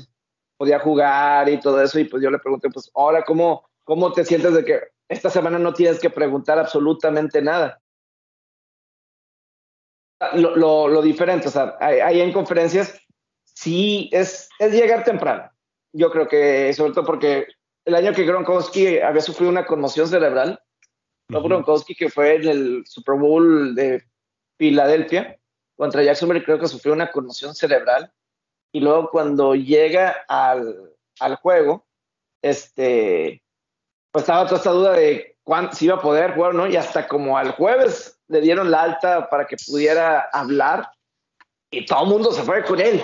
Y lo, lo curioso es que había jugadores de Patriotas completamente solos. O sea, como normalmente miércoles o jueves ponen como a ocho en, en, diferentes podiums y toda la gente estaba con Gronk y con Brady. Eh, pero había de que jugadores como, no me acuerdo si era Borges o alguien así por el estilo, estaban completamente solos. O sea, casi que así podías jugar cartas si hubieras querido y te pones a jugar cartas así, ahí podías, pero es llegar primero que todos. Es la... En Media Day es que es imposible, en Media Day no, te, no, me, no los busco. Me prefiero más adelante, llegar temprano y sí, porque en Media Day es imposible. Yo creo, Pepe, que, que es importante y es un buen momento para explicar a la, a la gente que, que, que, nos está viendo o nos está escuchando, eh, obviamente no es un tema de están todos, o sea, digo, para, para explicar un poquito, no es, están todos los comentaristas en una, en una raya y entonces en el Dicen, momento se acabó el juego, que, pues todos se agarran corriendo. ¿Quién entrevista primero? Digo, sí es importante explicarle a la gente que, que hay, por un lado, hay televisoras, en el caso de NBC, CBS, Fox, ABC, que tienen derechos de transmisión, o ahora un. Amazon Prime. Está también el NFL Network, que es la cadena exclusiva de la liga, ¿sí? Y que todos ellos tienen, tienen derechos de transmisión de los partidos. A veces tienes una acreditación de cancha, a veces tienes una acreditación de palco de prensa. Hay incluso estadios donde tienes una acreditación que te permite únicamente estar en un lugar en el que ni siquiera ves el juego en vivo, lo ves claro. en unas televisiones, ¿sí? Este, y tú nada más estás tomando nota y tienes acceso a información y te dan documentación, etcétera depende del estadio, cada uno tiene sus reglas, ¿no, Pepe? Si puedes profundizar ahí un poco. Y también depende mucho, pues, este, pues el acceso que cada equipo te llega a dar y la magnitud claro. de la magnitud del juego. Por lo general, Chuy, por ejemplo, en lo que son juegos de temporada regular, eh, como funcionan los postgames, pues obviamente terminas y vas, tú eliges visitante o, o, o local o ganador o perdedor. Tú decides a cuál. Claro. La verdad no tienes chance a dos. Rara vez. A, a, los dos equipos. Esto es después del juego. Bajas y está la conferencia ya sea del head coach y luego ponen ahí al coreback y a lo mejor alguna estrella del partido. Extra. Puede ser alguien así específico. Ya si quieres hablar con alguien más, entras al vestidor. Y ahí, si alcanzas a alguien más. ¿sí? Y ahora sí, si alcanzas a pescar a alguien más. Que eso es muy complicado porque reconocemos a veces a los jugadores por los números y por el casco. Si no, bien, a veces sí es difícil reconocer a 53 chavos. Me acuerdo una vez Samson Ecuba, de los Carneros, contra, en el juego contra Kansas City, allá en Los Ángeles. Interceptó así, interceptó pases. Y pues yo estaba buscando, pero pues la verdad. En aquel entonces Samson Ecuba estaba relativamente desconocido, siendo honestos, y pues este, hay muchos similares. Entonces, este, pero así es, eh, o sea, así es. Entonces, esto es después del partido. En temporada regular. El coach, coreback, a lo mejor un jugador estrella que destacó en el partido. Los demás, si quieres, entras al vestidor y ya alguna entrevista u otra. Así es. En los media days del Supertazón, sí te ponen a, a los jugadores a los principales en podios, como en 15 o 16. Los demás están ya sea en las gradas, en el centro de arenas, porque últimamente se hacen en arenas, antes eran en el estadio del juego, ahora se hacen en arenas ya sea de básquetbol o de hockey. Y pues tú ahí vas seleccionando. Viendo quién está libre, quién no está libre, porque así estás compitiendo con todos, hasta con los más grandes, con los Rachel Nichols, y de los medios ya grandes, o sea, ESPN, de lo que sea, sí se ponen John Clayton, sí de, andan ahí. Pero son, son las cuestiones, o sea, ya en los hoteles después, en como en cinco o seis podios, y te ponen a, jugadores y coaches en mesas, en mesas, en mesas, en mesas. Eh, voy a compartir una de mis mejores anécdotas de un Super Bowl es cuando entrevisté a John Elway en el Super Bowl 50. Eh, siempre lo comparto cada año porque creo que le atiné algo. La verdad creo que yo le atiné porque una de las mejores frases que yo me acuerdo de la carrera de John Elway, cuando gana el Super Bowl y Pat Bowlen, que en paz descanse, gran dueño de los Broncos, dice, This was for John. Este es el Super Bowl para John. Y en ese Super Bowl 50, John Elway como presidente, gerente general del equipo. Era el primer año que Pat Bowlen ya no estaba en función del equipo por la enfermedad del Alzheimer. Ya no podía operar el equipo. Y entonces yo le pregunto a, a John Elway, si ganan el Super Bowl el domingo, ¿te gustaría regresarle a Olga? ¿Te gustaría regresarle ese momento ahora a Pat? Decir, this was for Pat Denver gana ese Super Bowl a Carolina y lo que dice John Elway, I want to say this, but I'm going to say this. This was for Pat. Hay, hay unos que dicen que como que yo le di la idea. O sea, los amigos que sí, los amigos así de, de aquí cercanos, que tú le diste la idea. No sé. Pero... No lo dudes, digo, al menos el hecho sucedió, Pepe. Este, puede ser, digo, Puede ser que lo recordara, que lo tuviera en mente, pero hay veces que vivimos las cosas y las vivimos tan intensamente que por lo mismo que las vivimos las guardamos en un lugar aparte, ¿sí? Este, y como que es algo que nos sucedió y no lo tocamos.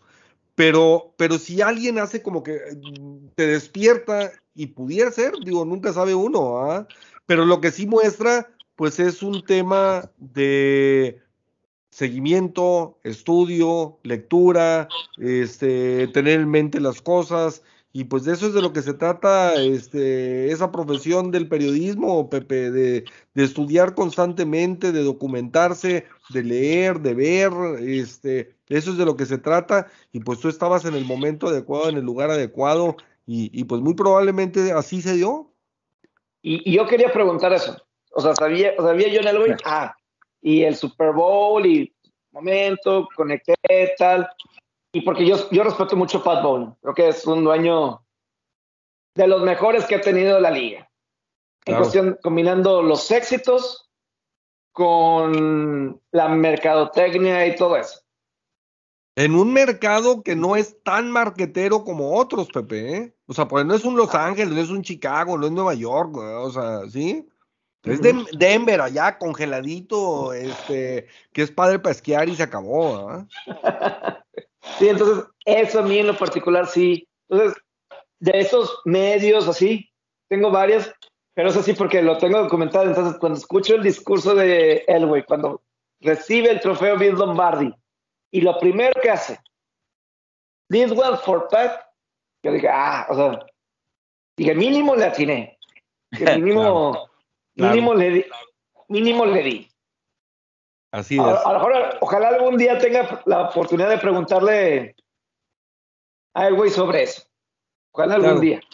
Y, y si no, en ese momento te ayudó a captar la atención, suponiendo que no haya sido así, en ese momento te ayudó a que dijera, fregado, o sea, digo, te destaca como, como, como decía ahorita, como un comentarista estudioso, este, analítico, que está en la jugada, que se documentó para, para estar allí, Entonces, mm, digo, eso es lo, lo, lo más importante porque obviamente uno, y tú lo dijiste ahorita, cuando eres entrevistado tantas y tantas y tantas y tantas veces por tanta y tanta gente, y, y, por eso también a veces entiendes, claro que todo está en las formas, pero entiendes al deportista que dice, si es que esa pregunta ya me la hicieron 557.422 veces, y aparte de mal humor, o aparte me están tirando sopa, entonces digo, este por eso obviamente uno destaca también como entrevistado, destaca cuando alguien le hace una pregunta interesante y, que muestra las habilidades del, periodista. Entonces, este, ¿ibas a, tú a cuestionar algo, mi Carlos? Ah, sí, bueno, hoy vemos que la NFL se ha enfocado de unos años para acá mucho en la mujer y las caras femeninas cada vez abundan más en la liga, ¿no? Entonces, en tu ranking personal, ¿cuáles son de las más importantes hace poquito, hace poquito, este, que ha sido otra el, pudo haber sido el último Super Bowl de esta Josina Anderson. ¿La reconocen? Esta chava afroamericana que estaba en ESPN, que ya no está en ESPN, está, está, ha crecido tanto que ya se ha independizado y me imagino que le va bien porque eligió no, ella eligió no refirmar, no quedarse en ESPN, pero había como que gente, fue el último con aficionados o hace dos con aficionados, pero ahí estaba ella y había muchos estudiantes que le estaban preguntando a ella, oye, este, ¿cómo hacerle? ¿Cómo crecer en la industria? Y ella ahí, no, pues tienes que tener contactos, tienes que tener esto, tienes que tener lo otro dando todos estos tipos de consejos muy padres. Uno también escucha porque, pues, al final de cuentas estás en lo mismo, ¿no? Eh, estás en la misma situación. Y sí escuchas decir, y la chava sí, o sea, me acuerdo en conferencia de prensa con, con los carneros, y ahí estaba Josina Anderson, y a lo mejor estaban estos corredores, este corredor que estaba con Carolina, en su año de supertazón, puede que haya sido sí, no estaba con carneros. Puede ser. Y, y, se hablaban así como de tus Justin Anderson, las relaciones que tiene con los jugadores, muy impresionante. Muy, muy impresionante. Muy trabajadora. El caso de Josina Anderson. Entonces, yo sí destaco eso. Y yo me iría con ella. Que me ha tocado del lado periodístico totalmente me iría con ella.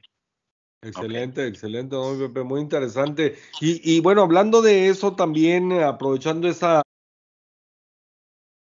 eh, guía que nos da Carlos hacia el tema, eh, digo, la NFL sabemos que, que, se ha distinguido como por ser una liga, pues, pro y en la lucha de la inclusión de, de las mujeres dentro de NFL, ¿Cómo ves todo este tipo de relación y, lo que la NFL hace por, luchar en beneficio de, la inclusión? Yo no he tenido ningún problema como mexicano eh, cubriendo algún juego de NFL en Estados Unidos. No he tenido ninguno. Al momento que tengas la acreditación, te tratan como si fueran uno de Estados Unidos. O sea, el trato, la verdad, sí es. Te tratan muy bien. Muy bueno. O sea, por Muy ejemplo, o sea, un juego de playoff de Filadelfia a Nueva Orleans. Ahí no, porque ya es playoff, hay más gente que pide acreditaciones, no, no me tenían en palco. Eh, un asiento en, en palco. Me tenían, eh, pues, más bien abajo, donde, por, como decías ahorita, en tele, pero te decían bien y ahí pues te daban el trato y a lo mejor me podía ir a- hacia arriba del palco, pero no tenía un asiento, pero te tratan bien. O sea, no es porque Claro. te tratan, simplemente los lugares están asignados para tantas personas y se respeta de la misma forma. Son muy buenas personas, o sea, la verdad te tratan muy bien.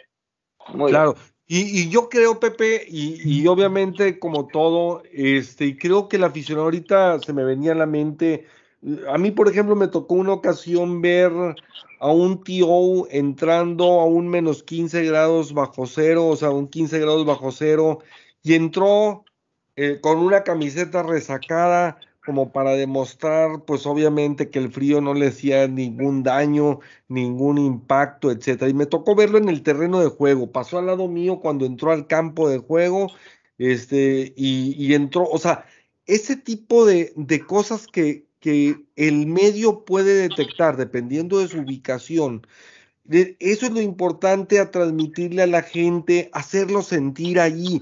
Ahorita que tú hablabas de íconos y de leyendas y que mencionabas a Don Robert y todo, que, que obviamente pues un maestro tanto tuyo como, como mío, este, digo, yo creo que esa, ese hecho de saber contar las historias, de, de hacerte ver esos detalles que la gente desde su casa no está percibiendo, yo creo que es fundamental y, y que obviamente por eso también hay diferentes accesos.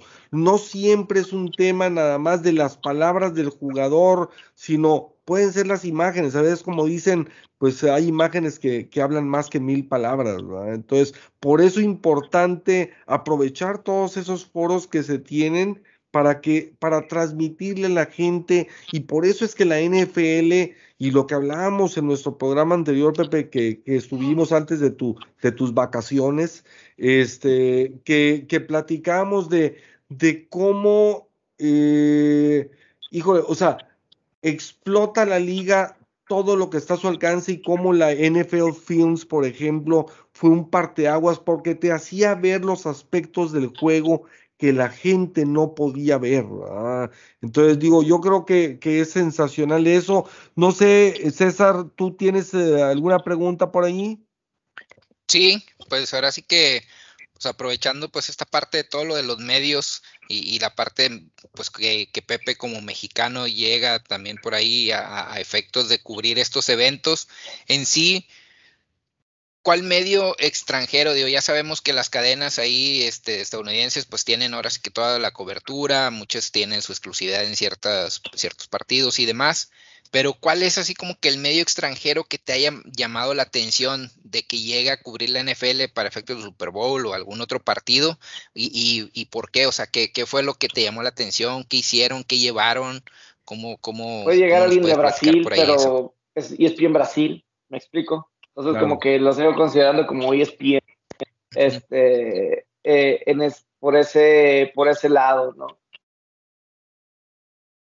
Es, es difícil porque pues, sí ha habido de, de Australia, este, australianos, así que, que también Según sí yo, los- ha tocado. Este, asiáticos, me acuerdo, un Pro Bowl, un Pro Bowl que le pone un trancazo, capaz que, capaz que fue el mismo Sean Taylor de Washington, que en paz descanse, le puso a- al pateador de despeje de Buffalo Mormon, si no me equivoco, que en un juego de Pro Bowl le puso un golpe, como que in- in- hicieron un engaño de patada, y le puso un golpe a Sean Taylor, esos así, que no sé, estoy seguro que todavía se acuerda. Eh, ¿Te acuerdas de Sean Taylor? Estoy, estoy seguro, este pateador. Y pusieron, se hizo viral, imagínense para entonces, 2006 o no sé, 2007, la, la narración del español, de- del japonés. Este, eh, a ver, es algo así extranjero que se me viene así a la mente, a la mente así de, de extraño. Oye, Pepe, ¿qué consideras que, que deberían de, de emular los equipos mexicanos y los equipos locales? Digo, aquí tenemos la Liga MX, tenemos el béisbol de la Liga Mexicana, tenemos el básquetbol este, mexicano, etcétera. ¿Qué, qué, digo, cuando tú comparas el, el eh, tanto, digo, hay un tema que es el tema infraestructura, pero hay otro tema que es el tema organizacional, cultural, este, mm, respeto. Digo, aquí la verdad es que muy pocas veces tenemos en México hasta lugares adecuados de transmisión, ¿sí? Entonces, pero ¿qué cosas son las que a lo mejor tú, tú dirías son las más sencillas para adaptar, adoptar acá en México? Es difícil. ¿Qué es lo que yo recuerdo la por muchos años eh, eh, con el mismo Robert en, en, Fútbol al Día en la revista, este, yendo a los estadios y con algunos otros medios de comunicación con los que, que estuve antes de, de, de mi etapa empresarial de muchísimos años, pero, pero que pues no había ni siquiera estadísticas ni información, te daban a lo mucho uno, una hojita por los dos lados que tenían las alineaciones o los rosters de los dos equipos. Y párale de contar, o sea, ¿qué, ¿qué, es lo que tú a lo mejor destacarías como, como las diferentes cosas que deberían de emular los equipos o las ligas mexicanas para, para aspectos de facilitarle a la prensa su trabajo? Porque tú lo dijiste muy bien, Pepe o sea, esto es un business y el business lo hace el cliente y el cliente es el aficionado, pero el aficionado se documenta y el aficionado impulsa el deporte en base a lo que tú le des a consumir en ese marketing y en esos medios de comunicación, Pepe. Creo que son las mismas estadísticas que tú decías. O sea, cuando llegas a acreditado, te dan el libro de medios del equipo te dan el de la semana incluso. Es muy padre que te tengan el, pues ahora sí todo el depth chart, el depth chart, todo el, roster de quién es el titular, quién es el segundo, quién es el tercero de cada posición, cómo se pronuncian los nombres, eso también es muy importante, el cómo se pronuncian los nombres, porque pues aquí a veces la liga te muestra y esperas que sepas leer, pero a veces, como pronuncia su nombre, como tú piensas que pronuncia un nombre, ese cuate así no se pronuncia. Pero ¿cómo lo sabes si tú lo lees como aprendiste en la escuela? Como tú aprendiste a leer. Eh, son de esas cosas pequeñas, o al menos que, que vaya así directamente, oye, ¿cómo te, ¿cómo te gusta que pronuncies el nombre? Pero pues hay gente que en esa hoja, medios que no tienen ¿Cómo se pronuncia cada nombre? Sobre todo si son apellidos más complicados. O sea, los Smith, pues no te van a poner ahí, pero si es un Manzada. Así es. El, receptor de Cincinnati, Manzada, pues ahí sí te lo ponen. Sí, todos los samoanos y todo que son bien complicados, ¿verdad? Sí, sí lo que dices el Polamalos, Polamalos, sí, ahí sí te ponían Polama. O sea, como que, ¿cómo es el pronunciado? Te, te, te, lo venían puesto así, ¿no? Para cerrar el programa, eh, en temas de, libertad de expresión, Pepe, pues hablabas hace un rato del tema de Roger Goodell, como que le estructuraban las entrevistas, pero además de eso, ¿tú has visto que, o sea, en tu caso particular o que hayas visto algún otro medio que por ahí le hayan prohibido, le hayan limitado algún tipo de pregunta, algún tipo de tema de momento o algo así? por decir, pues también hablabas del tema del terremoto de ahí, de, cuando estaba diciendo Bill Belichick. O sea, ¿hay algo así que, que, recuerdes además de esto? Pues mira, yo creo que lo de Barstool Sports, este medio allá en Estados Unidos, sí, ahorita que dije lo de Facundo, que pues ahí a Facundo ya lo censuraron completamente. En Estados Unidos está Barstool Sports, Dave Pornoy, que son, la verdad, un genio de nuevo de medios deportivos, Udel y compañía no lo pueden ver. No lo pueden ver, incluso lo tienen vetado. La Supertazón lo tienen vetado. Siempre trata de, crear sus diversiones, esta gente para estar ahí adentro. Pero yo creo que es lo único. Muy bien, gracias. No, excelente, mi Pepe. Oye, pues antes de, de ya para terminar, algo que digas, no me quiero ir sin contarles esto. alguna historia, algún encuentro con alguien? Platícanos, Pepe, toda suéltate Hay y dinos lo bastantes, que ¿no? quieras. Hay bastantes que sí podría contar. Digo, esa la que, la- para mí, una de mis divertidas es con Miss Universo. La, la verdad, también es una que siempre pongo en mis redes sociales cada año. Que a lo mejor platico mucho del Super Bowl ese de San Francisco, de Denver, Carolina, pero sí hubo muchos momentos así, así padres en ese supertazón. Y, y, y sí, y sí fue, sí fue padre porque eh, fue la Miss Universo, y no cualquier Miss Universo, fue la Miss Universo en el que ganó después del error de Steve Harvey, de este conductor. Ujú. Ya. Eh, Fue, fue- fue- fue quien ganó. Y, y a mí me tocó, y yo la iba a entrevistar, y la chava quería que la entrevistara. Eh, o sea, se, se quería detenerse y todo eso, pero su representante o quien está manejando el calendario o la agenda, no, ya no tenemos que ya, y, y se me fue. Y, y, este, pero sí me casa, ¿qué te parece? No, je- je- pues hice la pregunta más básica que podía hacer porque se estaba yendo, pues, eh, ¿qué te parece eso? Genial, ojalá me vuelvan a invitar. Yo lo vuelvo a invitar, sí. me, este.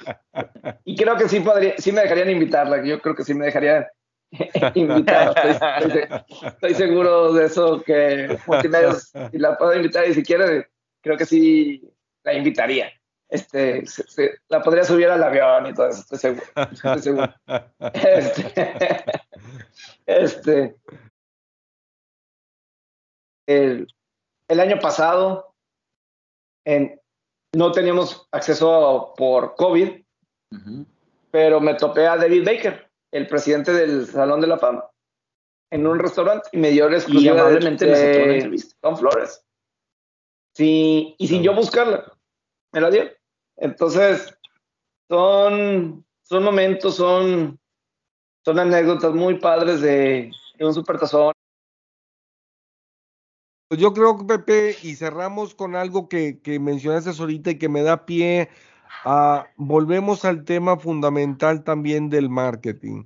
¿Cómo? Y tú lo dijiste, o sea, tú vas a un Super Bowl y, y si tú haces, aquí tenemos finales del fútbol mexicano, hemos sido la ciudad que más finales del fútbol mexicano hemos tenido en los últimos años porque tanto Tigres como Rayados este, nos han acostumbrado a estar en las Es finales. también ayudar a la economía embargo- del país, es ayudar a la economía de la ciudad, este, sede o bien de los equipos finalistas. Entonces, todo eso es lo que como, como marketing, como país, como organizadores de las ligas nos falta desarrollar. ¿verdad? Este, el que no sea nada más la gente local va al estadio, el equipo visitante lleva su, su grupito que le permiten allá arriba de dos mil personas y se acabó una final, salvo la pasión, este, o la difusión en un canal de televisión, es la misma la que se vive en la ciudad. Sí, la que hace la fiesta es la gente local. No, allá es la gente de todo el mundo que lo ve y muchísima gente de diferentes países como México, Canadá y muchísimos otros lados que van al estadio y muchísima gente que no nada más los 70 mil, sino cientos de miles van a vivir el puro ambiente de la NFL sin siquiera tener acceso a un boleto de Supertazón, Pepe. Ah, Es, es correcto, es todo lo que es la mercadotecnia. Un Atlanta, Houston, que está todo en el downtown, Sí, un mundo de gente. sí. Eh, Atlanta, Sí, Houston era un mundo, el año mundo, pasado en mundo de gente. pues obviamente muchos ganaron el Super Bowl. Claro. Claro. Entonces, pues, fue un, un ambiente dife- diferente de festejo. Porque pues el festejo normalmente pues es en otra ciudad. Pero aquí pues el festejo te tocó. Tocó el festejo ahí tal cual, tal cual. Pues mi Pepe, oye, pues agradecerte, la verdad las cosas que estuvo muy padre. Ojalá que les haya este, gustado. el programa. Acompáñenos, este, los esperamos en el próximo programa y Pepe, pues súper a todo dar, estuvo muy padre las anécdotas, las historias, este, y un gustazo en saludarlos a todos. Muchas gracias, amigos. Cuídense. Hasta luego, amigos. Gracias.